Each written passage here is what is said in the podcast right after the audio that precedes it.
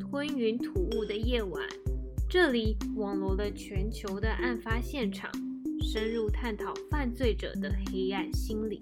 不过，我们不是 FBI，也不是 CSI，我们是台湾版的美女纠察队。珊珊、丽丽，该是出任务的时候了。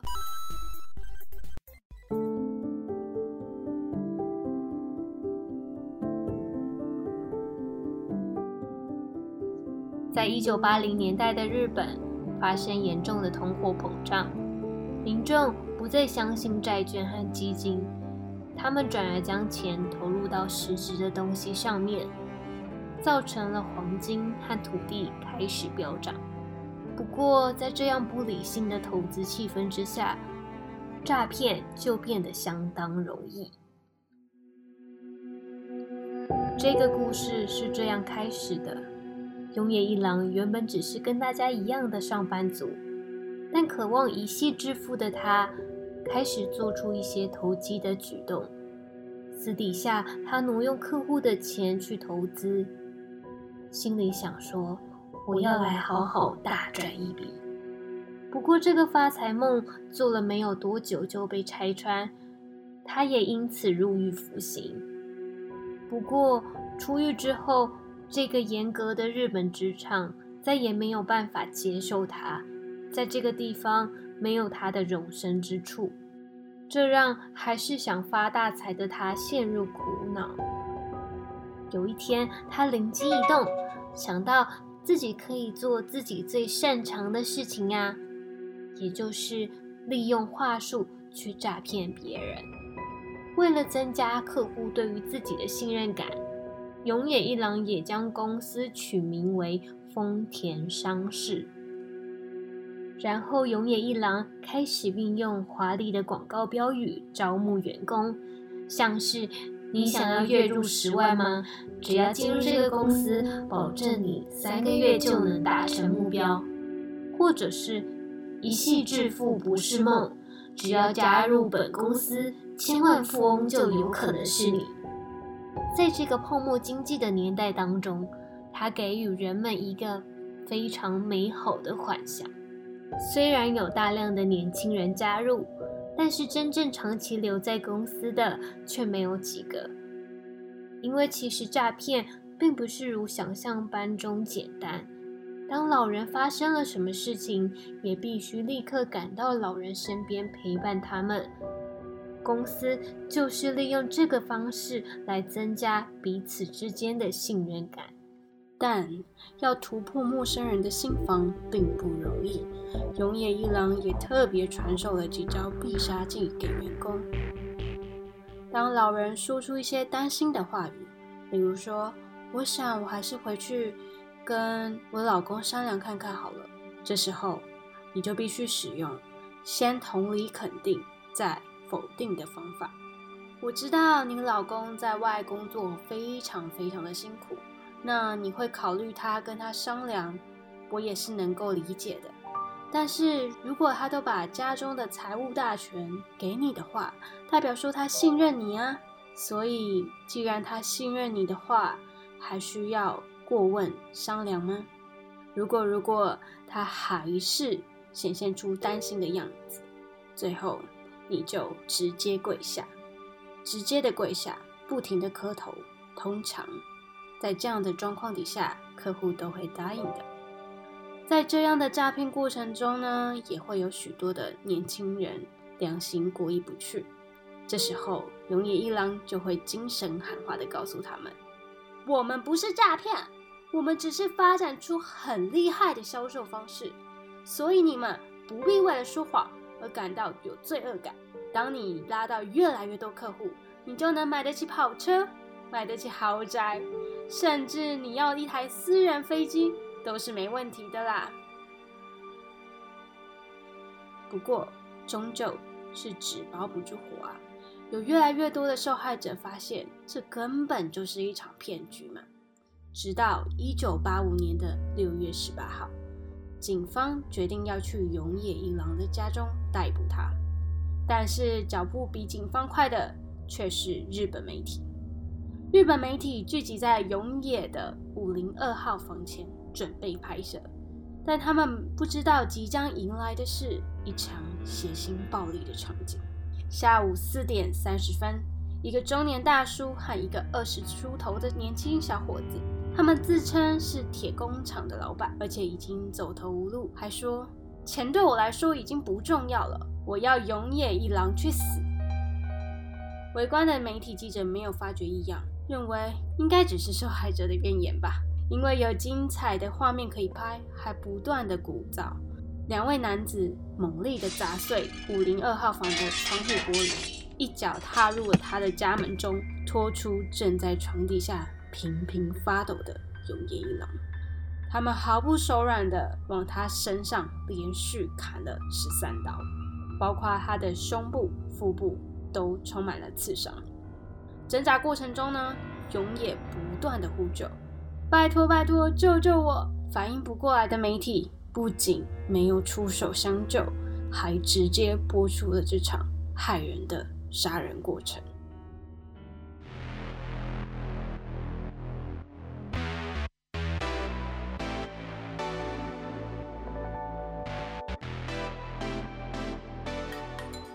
刚刚收听的是永野一郎的故事。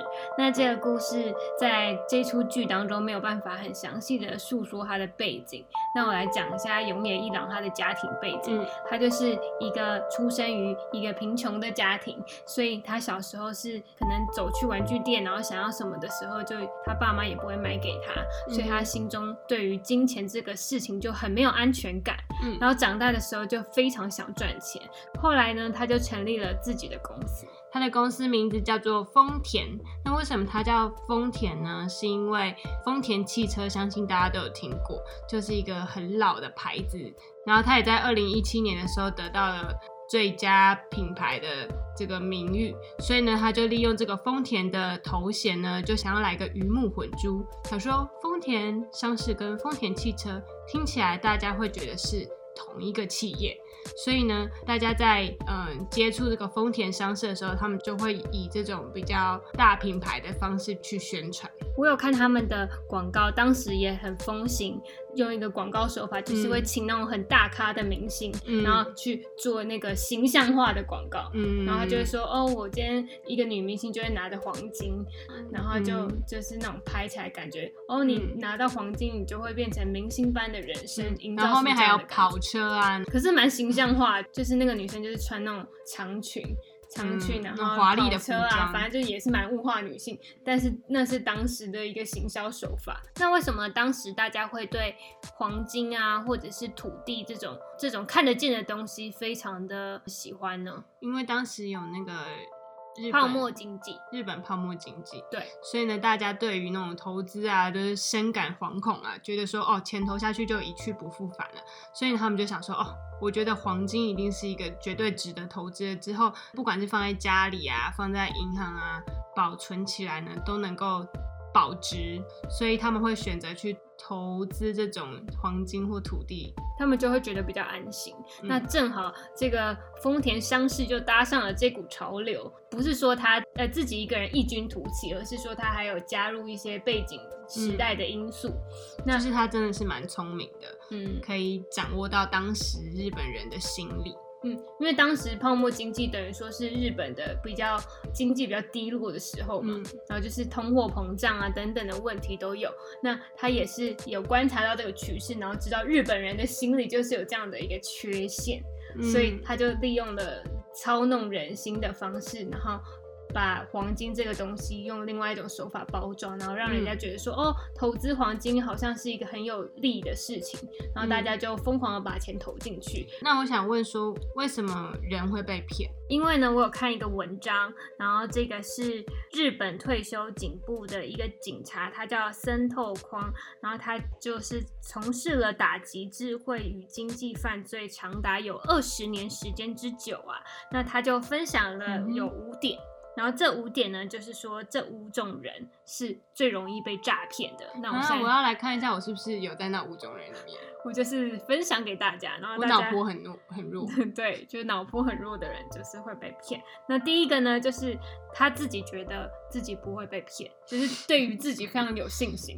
然后他就说、嗯，这种这种小事我一定知道，就是我饱读诗书那种，大家应该知道很多新闻都是博士啊、硕士，然后都被骗，然后每次看到新闻都会很惊讶，想说天哪，有那么高的学历竟然还会被骗。那这种人就是陷入了一种误区啊，然后所以他就是很容易忽略了事实的真相，就会觉得说我饱读诗书这种事情我一定知道，但是呢，事实上他其实很多小细节不会注意到。嗯，然后第二种人是他不会想太多，然后他会因为呢业务员可能跟他讲了很多有关美好的梦想，就说你投资了黄金，你就会变成亿万富翁哦。嗯然后他就想象力的操弄，对，然后他就会说：“天哪，我真的以后会变成亿万富翁，然后我就会有很多用不完的财宝。”哎我，终于可以逃离苦海了。所以他的眼中就是会只有非常美好的幻想，没有别的东西，就是他容不下那种现实的因素，所以他就是沦为第二种会被骗的人。那第三种人是个性非常优柔寡断的人，哦，好像是好像是我，但就是优柔寡断，就是说呢，他没有办法下定决心，就会说啊，真的可以吗？要这样做吗？我不知道哎、就是没有什么没有什么把、容易受外界影响。嗯，然后把那个决定权交给那个业务员，就会跟他讲说，哎，我觉得你这样子做就好啦，你这样把钱给我们，然后交给我们，然后我们帮你投资，这样子就可以。你不觉得这个方法很棒吗？然后他就说不啊，我没有办法下定决心，好吧，我觉得你说的很有说服力，那我就照着你的方法做吧。然后大概就是这样的感觉，所以。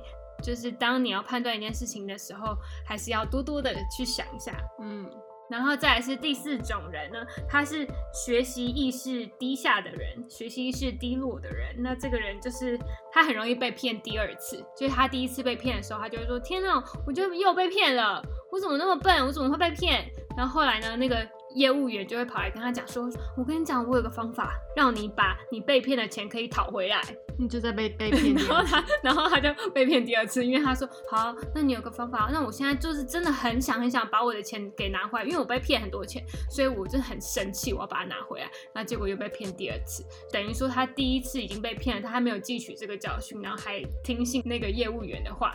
那这就是第四个会被骗的人。那第五个呢，就是朋友很少的人，所以大家就会常常看到很多独居的人、独居老人被骗。那这也是其中一个原因。然后嗯为什么是朋友很少呢？是因为呢，如果呢行销的人过来跟他讲说，我觉得你投资这个东西很好，投资 A 很好，投资 B 很好的时候呢，他就是没有任何人可以询问，因为他朋友很少，然后他可能也没有跟家人住在一起，所以他碰到这个疑问的事情的时候，他也没有办法直接的去询问别人。那如果他今天呢？朋友比较多，他就有机会去询问到朋友说：“哎，那你觉得这件事情你会怎么看？你真的会把钱投下去吗？”那朋友就会跟他讲说：“说我觉得这个不行，我觉得这个嗯好像不保险。那嗯他可能就会有一些警戒心，然后不会那么容易的把钱投到一个无底的深渊。我们要不要总结一下，总共五种人是哪五种人？第一个是觉得自己不会被骗，很有自信的人；第二个是会觉得被自己美好幻想框架，随着行销人员起舞的人；然后第三个是个性非常优柔寡断的人；那第四个就是他没有什么学习的动力，没有什么学习的意识，所以他就是会照着对方的说法走；然后第五个是朋友非常非常少的人。那这大概就是这五种人比较容易会上当。那这时候呢，这篇文章在最下面的时候，有一个心理师就有说到说，那怎么样呢，可以去避免上面这五种的情况呢？他就说最最好的、最万用的方式是不要当下自己做决定。就是说，如果那个行销人员跟你形容一个产品，说我觉得这个 A 产品很好，如果你用了，你的皮肤就会变好，你的身材就会变好。那这时候你就很容易被他的话给糊弄一下，你就是很容易没有办法看见这个事实。所以这时候我觉得就是要给自己一些空间跟时间去想说，诶，他说的是不是事实？那有时间之后，你就可以去查一些资料，那你就会比较知道说，诶，他说的是不是我们可以去相信的。我要讲一下我的经验，就是大家应该很常在那个台北车站，就有一个地方是，就是卖了很多那个化妆品还是彩妆品。那时候我就去想说，呃，有点赶车，但是就有一个销售人员就想说，哎，这很好用，哎，就是就是它可以让你美白啊，让你肌肤保湿啊。然后那时候就觉得说，哎，我的皮肤真的是有点干。我觉得你知道脑波很弱呢，就跟着他去去到了那个摊位，然后之后他就开始介绍其他的副产品给我，然后我就真的就是默默的就是接收了这些产品，就觉得说我好像真的需要这些东西，但是他推荐的产品都是。售价蛮高的，那我就说，那我就想说要先买一些小的来试试看，那我就买了面膜，然后他就说面膜你买一片这样不够啊，你要买一组啊，然后之后我说哦也是哎，然后他就说那可以买五片还是七片回家试试看，如果真的有用的话，你就可以再回头来跟我们买，然后之后我就买回去试用，发现嗯。好黏腻啊，真的不 OK，真的不 OK。这个那个面膜真的母汤，我觉得，我觉得我用一次，然后还还给我姐用，想说，嗯，真的不 OK。就是你放在那边，你买回来又觉得包装不错，然后打开来，因为就超黏的，所以你就是放在那边。而且我，而且我当时还问他说，说，哎，那种就是最清爽的面膜，可以推荐给我吗？他说那个就是最清爽。为什么最清爽的好黏啊？我就没有办法接受。它的保湿呢，应该是整个像胶水一样粘在粘在脸上，所以我就觉得说，很多人就会累积这种对于行直销啊，还是这种销售会有不好的印象，就是因为有一些不好的经验累积起来的。好，你可以讲，嗯，怎么样？哎，我也想要，我也想要分享一下我脑波弱的经验。可是我是在那个星光三月在逛百货的时候，我想说说，哎，周年庆要来看一下有没有什么特价品。然后走走走走走，然后就被一个女生拉住，说，哎，小姐，你要不要来我的摊位看一下？然后我就想说，哎，我也没事啊，我我那时候好像在等人吧，所以我就想说我也没事，所以我就去。然后他就开始跟我推销他们家的产品，他说，我跟你讲，我们家的产品是专柜的哦，然后我们现在有周年庆嘛，然后有做一些特惠，先跟我推荐一个小小化妆水。然后我想说，嗯，化妆水还好嘛，就是大概几百块，我就想说，嗯，应该可以吧，而且特价，你看就周年庆可以买下。哎，我记得那不是一个什么大品牌，那就是个小的台湾品牌。哦，对，反正那时候我也我也没有去研究它到底是什么品牌，然后因为他给我用，我就觉得嗯蛮清爽，可以买。然后之后呢，还要说说，哎，我跟你讲，小姐，你这种化妆水搭配乳液 更便宜，然后就给你打更多折。我就说天啊，一起买最蛮心动的，蛮心动的。我就说好好好，那我就两个一起带，然后化妆水加乳液，这种贪小便宜的心态就是无底洞。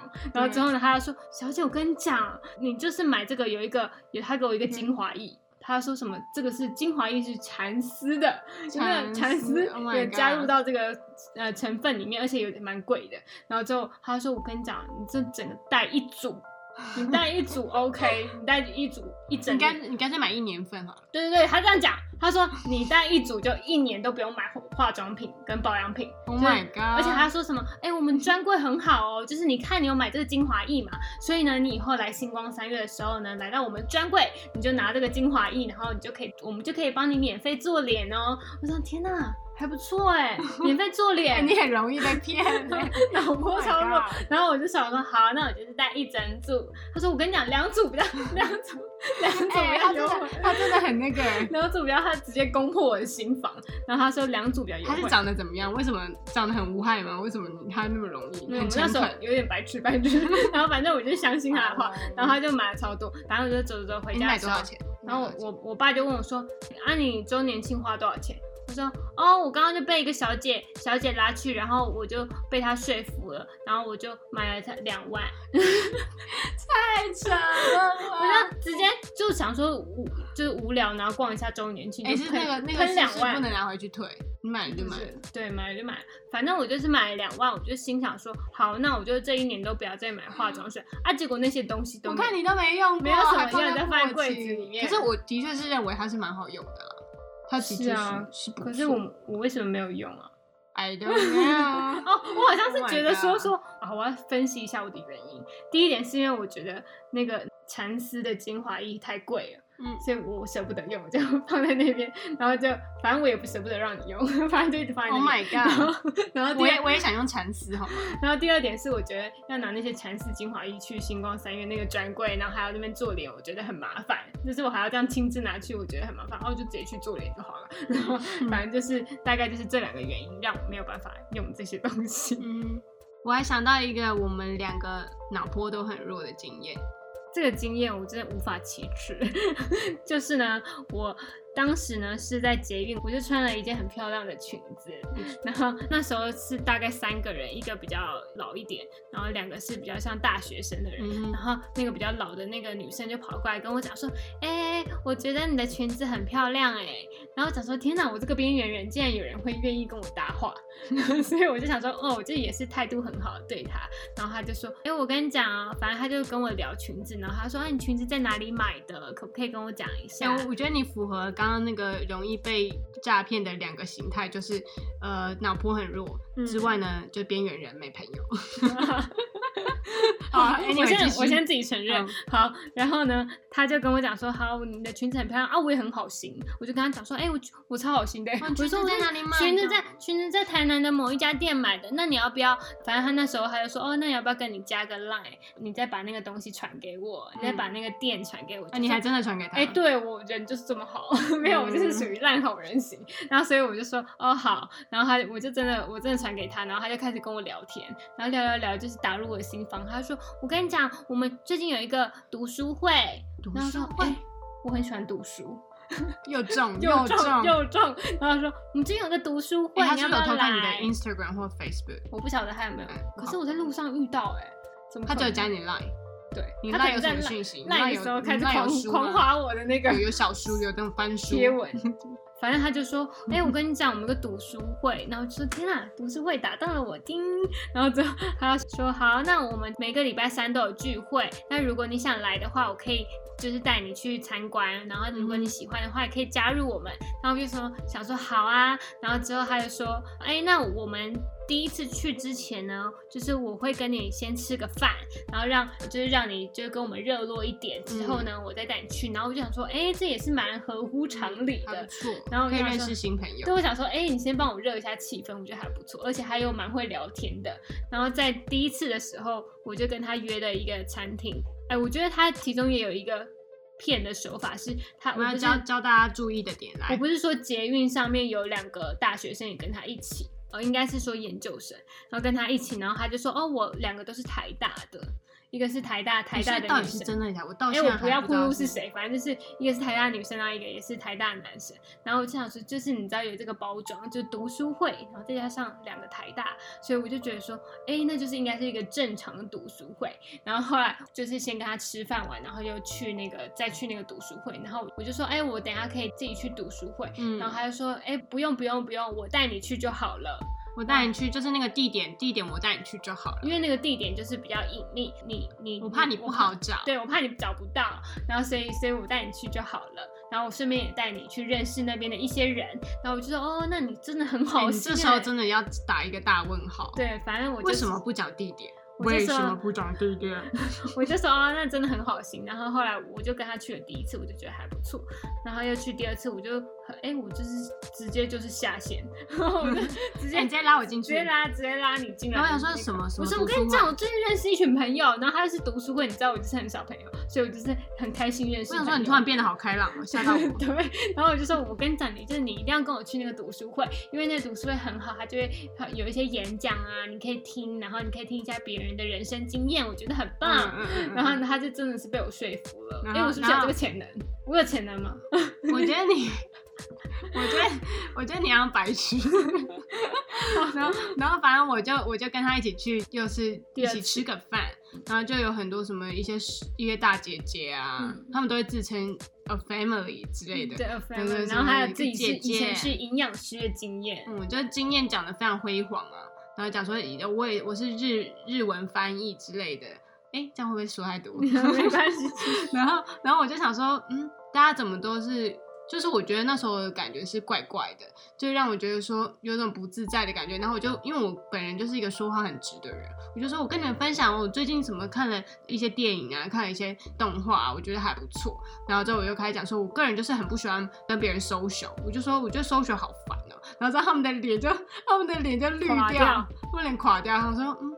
就是我们这是一个小 social social 的地方，那我就说，可是我就是不喜欢 social，然后之后他们就就说哦没关系，我们是读书会，没关系，我们就主要是读书，然后你要请一些大咖的讲者来跟大家就讲一些讲一些有用的东西，嗯然后你在学校学不到的东西，嗯，像一些营养师。啊，然后他们会请一些有名的营养师来跟你讲说你身体怎么保健等等。而且它是一系列的课程，他不是说一堂一堂算。他说，哎、如果你报一系列的话，他是说你可以一堂一堂报，但是他是建议你说，你报一系列，你就可以了解你这个整个身体的过程。嗯，像是哦，我们今天第一堂就是讲说肺部啊、肝部啊怎么保养，然后我那时候去的时候，我就想说好吧，那就也是吸收知识，可他好像付了一千块，对，一千块一。千块，然后我就去去听了，然后听了之后，我就想说，嗯，哦，这教的还不错。然后后来他就就发了一个 DM 给我，什么什么，是不是一开始就发？哦，对对，一开始就发，说为什么要发这个给我？我就说为什么要发这个 DM 给我？应该就是小女孩的 好奇，因为那个这是我们营养师他们就是产品，就是都是从哇哦这边买的，我听起来就是这是个感觉就是一个权威的品牌啊。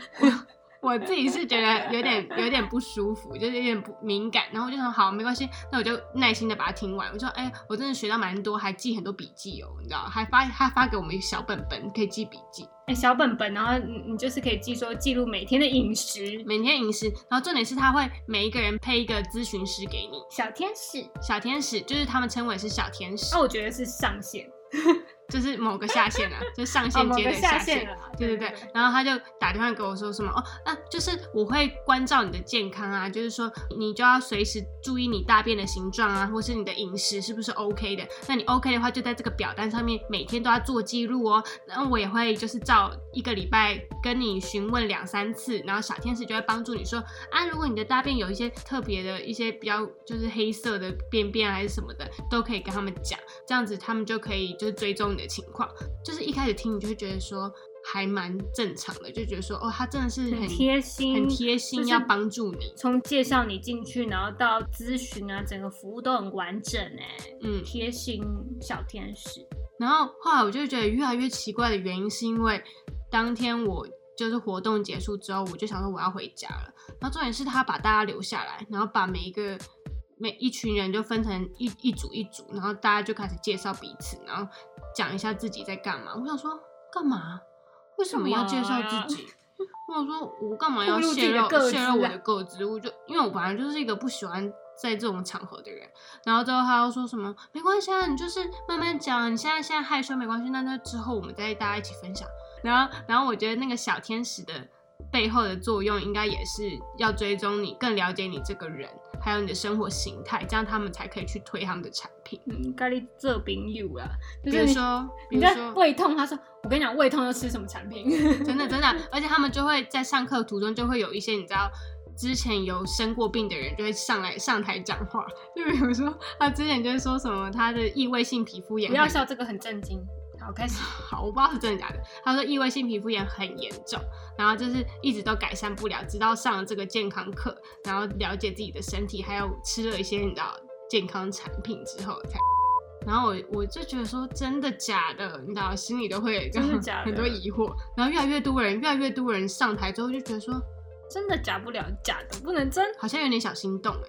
后来我就觉得说，我就上完查，我就觉得说，嗯，后面有很多 PTT，你知道，很多就是嗯诈这是你骗啊、我们的行救星销啊、老鼠会啊是我们救星，行网络是销我们救星。然后，然后我就觉得说，哦，我不能再继续跟他们联络下去。我觉得我是一个很容易被被推销的人，所以，所以我就跟他断了联系。那一千块我也要不回来，就就这样。我跟大家讲，这真的是很难分辨哎，你就会觉得说，你就在这个世界交到一个好朋友，就是从陌生人变好朋友。但是我觉得大家有要有一个想法是，为什么陌生人要跟你当朋友？哦，还有还有我说没有这个觉。他们他们强调的读书会，我们以为是那种很认真的读书会，结果就不是啊，就是说大家就在演讲，然后一堆人在下面听。是个传教的概念。嗯，也不是传教，他就是默默的会影响有一个价值观。我跟你讲，有个价值观。嗯，我跟你讲，除了他们有健康课程之外，他们还有那种美姿美仪课，然后还有教你怎么化妆啊，啊，都要花钱。对的，每一堂课都要花钱。然后我就那时候来带我的一个姐姐，然后我就看到她说，嗯，你今天怎么穿那么漂亮？反正我也是出于好奇，你怎么还化全妆啊什么的？然后就说，哦，因为我们有一个课程啊，就是在教我们怎么大家怎么化妆，然后教怎么就是面对职场要怎么应对。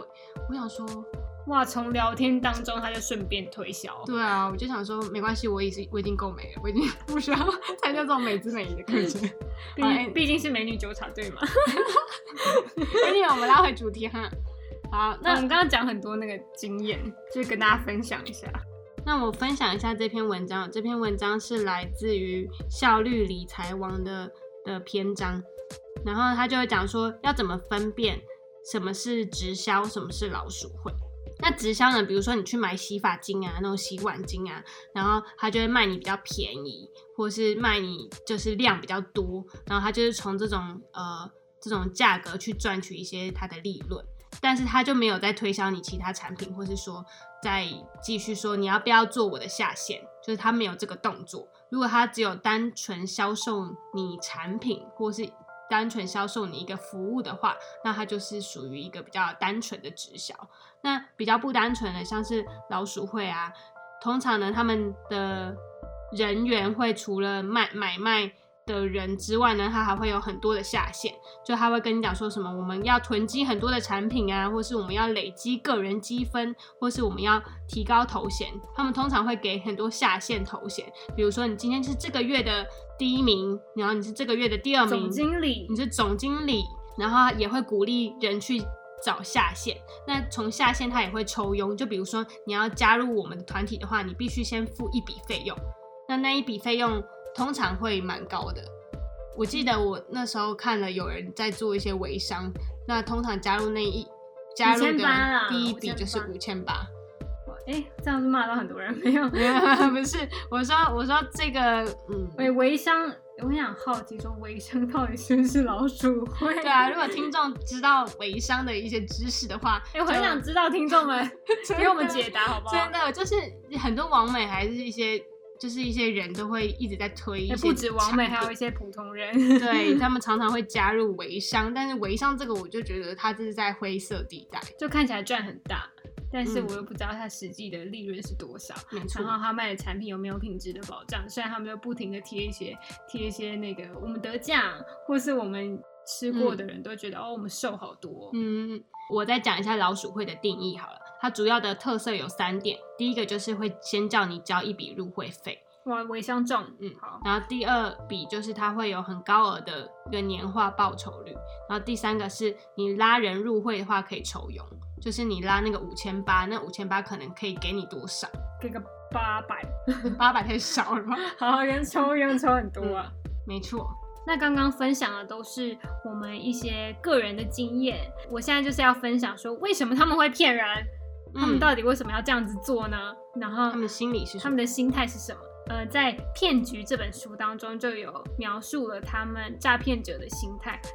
他们有可能会有心理变态，或者是就是比较反社会人格的倾向，就不一定是有精神状况的。通常一般人会认为说，好，我今天跟别人合作，那我就是呃跟他要好好的相处，然后好好的沟通，这样我们才能成大事。但是呢，有一些比较小群的人，他们不是透过合作，而是透过欺骗，还有玩弄人心，在社会上生存，这是他们的价值观。然后我刚刚提到的反社会人格障碍，我。解释一下，就是他们是大脑的区块有异变，所以他们没有办法理解别人的情绪，而且对其他人是没有同理心的，对世界漠不关心。也可能是因为这个原因，造成他们可以一而再、再而三的去欺骗别人。因为一般人会觉得说，好像我欺骗了他，我会受到一些良心的谴责，就是说，啊，我这样做真的对吗？然后，但是他们却不会。第二个是他们有自恋的倾向。这边就是说呢，优越感是自恋的根源，他们就会觉得说，哎，我自己跟别人都不一样，我是最厉害的。其实他操弄人心这件事情对他来说就只是刚好而已，我只是那个牛刀小试，就是没有什么事，就是其实我还可以做更厉害的事情。所以永野一郎也是有上述的这两个倾向在，就他觉得他其实是与众不同的，然后他可以成立一家公司，然后骗到很多人。丰田商事呢，他在五年之内总共有七千五百个员工，然后在全日本有六家公司，然后总共呢有三万个日本人受害，他诈骗的金额高达两千亿日元，是全日本史上最大的。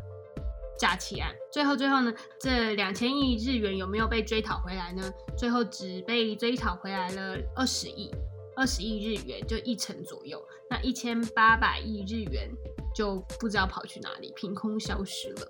那这里就是有个疑问点，就是说为什么一千八百亿这样子凭空消失？应该是说。当时他们有一些上线，他们其实是花钱是不手软的，因为他们赚了非常非常多的钱，所以他们就会花在买豪宅啊、买跑车啊，所以他们就是其实我自己是觉得说，他们不愿意把钱交出来啊，就算说用法律去追讨，还是用什么东西去施压他们的话，他们还是觉得说，哦，那原本就是他们赚的钱。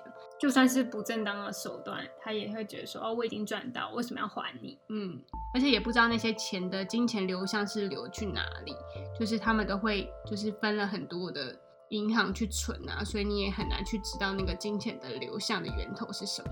最后有讲到永野一郎，他其实死状非常的惨啊，他其实是在一个非常非常破烂的小公寓里面，然后被两个人活活的。这样子刺了十三刀，直接当场惨死，而且是直接直播出去给全国观众看到，好可怕。然后当那时候还是小学生放学的时候，大家看新闻转播，完全就看到了呢。对啊，然后就是我我觉得，即使他骗了那么多人，害了很多人家破人亡，但是最后就是连他要被刺了十三刀，也没有人出手相救。就真的是蛮凄惨的，就是像是我最近看的那个公式的一个剧集，叫做呃一个电影叫做《药效二十四小时》，然后那个阿妈就说，因为阿妈就中乐透，然后那个庙公就把那个阿妈的乐透拿走，到最后那个庙公就因为出车祸而身亡。那个我觉得那个阿妈有讲了一句非常经典的话，他就说不该得的还是不会得到的。对啊，就纵纵使你的彩券已经在你手上了，但是不是你的就不会是你的。嗯，我要讲一下，就是他一开始，即使他赚了很多钱，他其实心里是不安的，因为他怕就是有人知道他的长相啊，他住在哪里，会去拿刀砍他，或是觉得说你就是个诈骗集团，会想要威胁他，所以他从来不让别人知道他住哪里，然后他也就是露面，然后据说是他连房子都不敢买。所以我就觉得说，其实这样子的生活真的是好的吗？但是就虚有其表，没有自己的房子。其实说到底，刚刚就讨论了这个事件嘛。那我现在要补充一个。日剧给大家叫做《诈骗青年》，大家可以到 Netflix 上面可以看得到。那它就是也呼应了我们今天讲的这个事件。他也是一个青年，然后他就是做电话诈骗的这个事情。他是跟刚刚所讲的卖黄金比较不一样，但是他也是呃锁定的对象也是老人。然后他他就是在故事当中有讲了一个，就是一个年轻人到底怎么样转变成诈骗大王的，到最后他的。下场也是蛮凄惨的。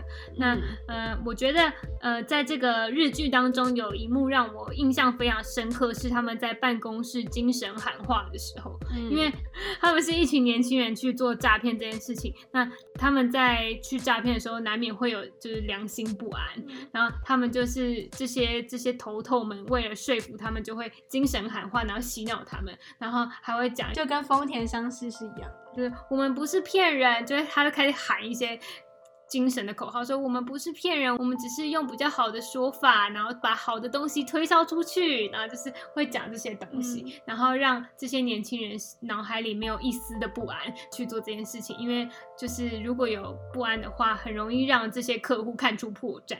嗯哼，然后这就是我蛮推荐大家去看的一部剧，然后也短短的，也不会占大家太多时间。嗯哼。然后这边我要补充一件事情，让大家可以去反思一下，就是有一本书叫做《诈欺老人》，然后它比较是以呃诈骗者的心声去出发的，因为在日本呢，不管在日本或是台湾，都可以看到很多的诈骗的人都是属于年轻的族群，然后他们会对年纪比较高的人进行诈骗嘛。那这边就有说到，就其实现在的年轻人呢，他们是比较厌世的，然后。呃，他们可能就是不太会想工作，会觉得说，哦，我工作那么辛苦，然后也存不到钱可以买房子、买车子，就是会有一种厌世感。为什么年轻人会想要去骗老人的钱呢？因为在这本书里面，他就是说，他觉得这是年轻人对于经济强势的高龄者的反扑。然后他也说了一句非常经典的话：当代年轻人都笼罩在这股让人喘不过气的窒息感觉中。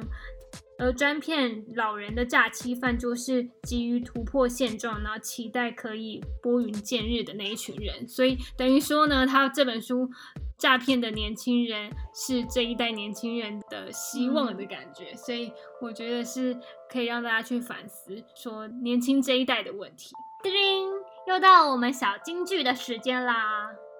这一集给我们的启示是什么呢？面对不喜欢的销售时。延后会让你看清事实。哇哦，哇哦，你押韵，我觉得很棒。这一集就这样子喽。Over，Over。